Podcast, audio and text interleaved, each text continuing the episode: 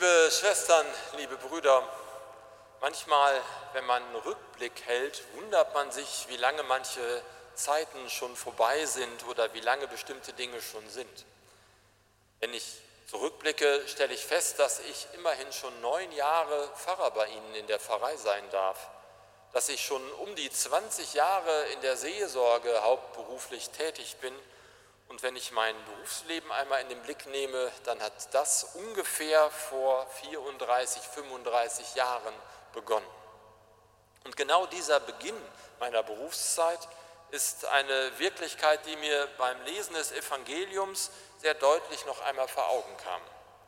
Liebe Schwestern, liebe Brüder, als ich damals so ungefähr ein Vierteljahr vor dem Beginn meiner Ausbildung zum Krankenpfleger stand, gebe ich ehrlich zu, dass ich kurz davor war, alles hinzuschmeißen, weil ich wirklich richtige Angst hatte, ob ich dem denn wohl gerecht werden kann. Ich habe dann versucht, einzelne Leute anzusprechen, versucht herauszukriegen, ob ich noch eine andere Ausbildung beginnen kann, wo eben nicht so viel Verantwortung für Menschen ganz konkret für mich dabei sind. Aber Gott sei Dank gab es einige Menschen, die mir Mut gemacht haben, die mich darin bestärkt haben, den ersten Schritt erstmal zu gehen um dann vielleicht auch zu merken, dass man mit jedem Schritt auch in sich wächst und mit den Aufgaben, das wissen ganz viele von uns, die wir hier sind, sicherlich auch, wächst man auch. Ich bin sehr froh, dass ich das gemacht habe damals vor 34 Jahren, dass ich losgegangen bin, weil ich dann immer weitere Schritte gehen konnte und meinen Berufsweg ganz lebendig gehen konnte und in meinem Berufsweg sich eben auch mein Berufungsweg dargestellt hat. Mit diesem Gefühl, die biblischen Texte der letzten Wochen noch einmal Revue passieren zu lassen, beeindruckt mich sehr und finde ich wirklich außergewöhnlich. Denn die letzten drei Sonntage mit dem heutigen Sonntag zusammen, die sind so etwas wie eine Einheit, die dann hinterher unter einer gemeinsamen Überschrift stehen kann vor drei Sonntagen ein Knecht verantwortlich für die Personalfragen seines Herrn. Dann am letzten Sonntag die sogenannten klugen und die törichten Jungfrauen, die im Grunde auch ganz unterschiedlich leben und aus ihrem Leben heraus handeln. Und jetzt heute die drei Diener, die im Grunde genommen so etwas wie die irdische Gutsverwaltung ihres Herrn übernehmen. Und über all diese biblischen Texte würde ich eine Überschrift setzen, die vielleicht so ähnlich lauten könnte wie Reich Gottes. Das bedeutet Wachsamkeit, Verantwortung und ohne Angst handeln. Wachsamkeit, Verantwortung und ohne Angst zu handeln. Liebe Schwestern, liebe Brüder, wenn ich mir das vor Augen führe, was das heutige Evangelium uns da liefert, bin ich tief beeindruckt. Drei Diener erhalten ein riesiges Vermögen. Die bekommen ein Vermögen, das ist so groß, dass sie so sicherlich noch nie hatten und nie damit wirtschaften mussten. Aber das Evangelium macht auch sehr deutlich, sie bekommen ein Vermögen mit fünf oder zwei oder einem Talent, genau ihnen entsprechend so, wie sie es im Grunde genommen auch mit ihren eigenen Fähigkeiten schaffen können. Und dieser Herr, der ihnen das Vermögen gibt, der ihnen diese Talente gibt, der will sie nicht herausfordern im Sinne einer Überforderung, sondern er will sie herausfordern im Sinne eines Tuns, eines Anfangs, eines Wagens. Und was geschieht dann? Diener Nummer eins und Diener Nummer zwei nimmt die Talente an, steht sofort auf und macht und tut und gestaltet und verdoppelt das, was da war, durch die Frucht, die sie jeweils einzeln dann erwirtschaften. Und dann kommt Diener Nummer drei. Er vergräbt das, was er hat, vor lauter Angst, dass er was falsch machen könnte in der Erde, um es dann hinterher dem, der ja im Grunde genommen auch einer ist, der ganz streng ist, alles wiedergeben zu können und bloß nichts zu verlieren. Die Angst, sie lähmt ihn und sie führt letztendlich dazu, dass keine Früchte entstehen können. Dann geschieht etwas, liebe Schwestern, liebe Brüder, ich gebe zu, dass mir das immer wieder schwerfällt, das zu lesen im Evangelium. das sich so anhört wie eine ganz heftige, extreme Strafe, die an diesen dritten Diener ausgesprochen wird. Dunkelheit, Zähneknirschen. Nichts, was sich eigentlich mit dem roten Faden der frohen Botschaft des Evangeliums der Heiligen Schrift verbinde. Was heißt denn das? Was bedeutet denn das heute hier für uns, hier in der Kirche oder auch bei Ihnen zu Hause? Was heißt das? Es gibt zwei Möglichkeiten, davon bin ich überzeugt. Die eine könnte bedeuten, der Gott, an den wir glauben, ist ein Gott der Erfolgreichen, der Jungen, der Gesunden, der, die alles können. Ich bin davon absolut nicht überzeugt. Denn dann habe ich das gesamte Evangelium falsch verstanden. Und wenn ich das ganze Evangelium falsch verstanden hätte, hätte auch die Kirche dieses Evangelium insgesamt falsch verstanden. Und wir bräuchten die inhaltlichen Füllungen dieses Sonntages heute gar nicht feiern. Papst Franziskus nennt ja diesen Sonntag den Sonntag der Armen. Wenn Gott einer wäre, der nur die Erfolgreichen in den Mittelpunkt stellt, dann brauchen wir keinen Sonntag, wo wir uns um arme, erfolglose, kranke, alte Mühen, Sorgen oder kümmern müssten. Dann bräuchten wir uns nicht an die Ränder unserer Gesellschaft bewegen, um zu schauen, wo wir jemandem helfen könnten. Ich glaube nicht, dass dieser Gott so ist. Und wir könnten auch das zweite Thema dieses Sonntags nicht füllen. Wir begehen den Volkstrauertag und er wird dieses Mal bewusst in unsere Kirchen hineingetragen durch das Beten und das Bitten. Wenn Gott aber einer wäre, der nur auf der Seite der Erfolgreichen steht, dann brauchen wir nicht derer gedenken, die ums Leben gekommen sind, die ja im Grunde genommen dann, und das ist wahrlich nicht meine Meinung und glaube auch nicht die der Kirche, die ja verloren hätten. Ich glaube, das Evangelium ist anders zu deuten. Ich glaube, es ist so zu deuten, dass Gott uns herausfordern will, dass Gott uns fördern will, dass Gott uns in keinster Weise überfordern will, sondern uns nahe sein möchte. Liebe Schwestern, liebe Brüder, die matthäische Gemeinde, die diesen Text zugelesen bekommt, zugesprochen bekommt, die stand in einer ganz besonderen Situation. Sie glaubte zutiefst daran, dass Jesus von Nazareth, der gestorben ist, der ins Grab gelegt wurde, der auferstanden ist, dass dieser Jesus von Nazareth einmal wiederkommen wird. Parosie, so heißt das in der Theologie. Aber sie standen in der Situation, dass das schon relativ lange her war, dass sie diese Hoffnung ausgesprochen bekommen haben. Und da hinein spricht dieser Evangelientext. Denn der Herr, der Gutsbesitzer, er bleibt lange weg. Und dann kommt er.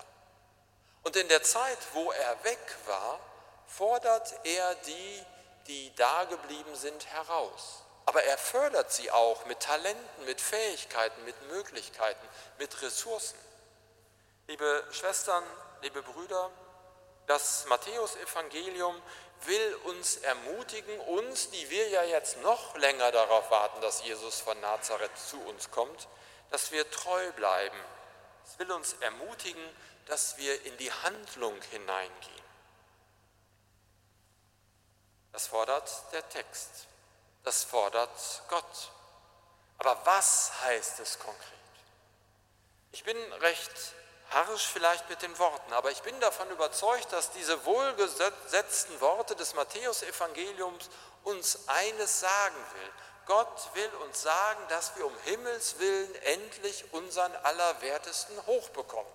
Dass wir wirklich, liebe Schwestern, liebe Brüder, handeln, tun, machen schauen, was wir können und daraus die Gestaltung unserer Gesellschaft, unserer Kirche, unserer Umgebung im Kleinen und im Großen gestalten und beginnen. Gott fordert uns heraus, nicht überfordernd, sondern fördernd. Er will, dass wir vorangehen. Und eines, liebe Schwestern, liebe Brüder, das wird ganz deutlich. Es gibt ein Bild in diesem Matthäusevangelium, das wird verworfen, nämlich all das, was man für wichtig und wertvoll erhalten hat, voll Angst in den Boden zu packen, einzugraben und damit im Grunde genommen zu konservieren, damit es dann irgendwann nach Jahren mit einer höflichen und festlichen Patina wieder herauskommt. Es geht darum, nach den eigenen Möglichkeiten etwas zu tun. Und was heißt es ganz praktisch für einen jeden, eine jede von uns? Es heißt, erst einmal darauf zu schauen, was Gott mir geschenkt hat, um dann dem nachzufühlen, was ich kann, um daraus in eine Tätigkeit, ins Tun hinauszukommen, um wirklich zu spüren und zu erfahren, was meine Aufgabe in dieser Welt, in dieser Zeit sein soll. Und dafür gibt es ganz viele ganz praktische, ganz alltägliche Dinge, große und kleine. Wenn ich vor Augen mir führe, wie es an solch einem Tag der Armen, einem Sonntag der Armen mit der sozialen Gerechtigkeit in meiner Umgebung, in meiner Stadt, in meinem Land, in der Welt, in der ich lebe, nun gerade steht, habe ich Aufgaben in mir. Zu schauen, wie geht es denn Menschen, die in dieser pandemischen Zeit wirtschaftlich, persönlich, menschlich leiden? Wo kann ich da mit meinen Fähigkeiten etwas tun, etwas beginnen? Und dann, liebe Schwestern, liebe Brüder, wenn ich nur die Zeitung aufschlage, sowohl die lokalen Zeitungen als auch die überregionalen, wenn ich ins Internet hineinblicke und schaue, wie unfriedlich doch diese Welt, auf der wir leben, ist, dann zu schauen, wo habe ich eine Fähigkeit in mir, die als Friedensstifterin und Friedensstifter genutzt werden kann. Da mögen jetzt viele von Ihnen sagen, ja, wie soll ich denn den Weltfrieden jetzt klären? Aber es macht doch auch mal Sinn zu schauen, was ist denn in meiner Arbeitswelt los? Was ist denn in meiner Familie los? Wie viel Unfrieden gibt es denn in meiner Nachbarschaft? Wo kann ich denn eventuell in familiären Kontexten als Friedensstifterin und Friedensstifter anfangen? Den ersten Schritt zu machen und nicht aus lauter Angst nur zu wissen, wie der 30. ist, erst überhaupt nicht loszugehen. Eine weitere Wirklichkeit, das größte Geschenk, was dieser Gott uns geschenkt hat, ist doch die Schöpfung, in der wir leben. Wo könnten wir denn diese Schöpfung schützen? Wo haben wir Möglichkeiten einzugestehen, dass wir Beschenkte sind und dass wir mithelfen wollen, dass dieses Geschenk in die nächste Generation hineingeht? Da wird Ihnen eine jede, ein jeder von Ihnen sicherlich die ein oder andere Idee dann kommen mögen. Aber das geht so weiter. Wie sieht denn das mit der Geschlechtergerechtigkeit in dieser Welt und natürlich auch in dieser Kirche aus? Mal schauen, wie rede ich denn überhaupt? Wie sage ich denn das ein oder andere? Wo nehme ich überhaupt nicht wahr, dass ich entweder Männer oder Frauen überhaupt nicht ernst nehme in ihrer Geschlechtlichkeit, in ihren Möglichkeiten, in ihren Begrenzungen und in ihrer Besonderheit? Liebe Schwestern, liebe Brüder. Ich kann mir gut vorstellen, dass ganz viele von Ihnen jetzt denken, ich mache das Buch zu, der kommt mir hier sofort mit einer ganzen Weltveränderung an. Was soll ich denn da machen? Der Weg ist, bei sich zu schauen. Was schenkt Gott? Und da kann es sein, dass vielleicht unter uns die nächste Bundeskanzlerin dabei ist, die sich dafür einsetzen wird, dass die ganze Weltfrieden sich ändert. Aber das ist nicht der erste Schritt. Der erste Schritt ist zu schauen, was kann ich tun? Und vielleicht ist der eine und die andere von Ihnen dabei, die sagen, mir geht es in dieser Zeit überhaupt nicht gut. Ich bin krank, ich bin alt, ich bin eingeschränkt. Aber auch jeder Mensch hat die Möglichkeit, die Gedanken, ins Gedanken, in die Gedanken hineinzunehmen, dass andere sich auf den Weg machen. Vielleicht stellvertretend zu beten, vielleicht mit tiefen positiven Gedanken dabei zu sein, das zu tun, was uns je einzeln als Aufgabe entgegengehalten wird. Liebe Schwestern, liebe Brüder, wenn ich an den Anfang meiner Berufslaufbahn denke, habe ich gelernt, Angst ist ein unfassbar schlechter Ratgeber. Also nicht aus der Angst zu agieren, sondern wirklich aus dieser Überschrift am Ende des Kirchenjahres über den drei letzten Stellen aus dem Matthäusevangelium. Wachsam sein für das, was Gott will und mir geschenkt hat und ich kann. Verantwortung zu übernehmen. Ich je einzeln bin verantwortlich für mein Leben und meine Umgebung. Und all das zu tun ohne Angst, sondern mit Hoffnung und mit Mut. Amen.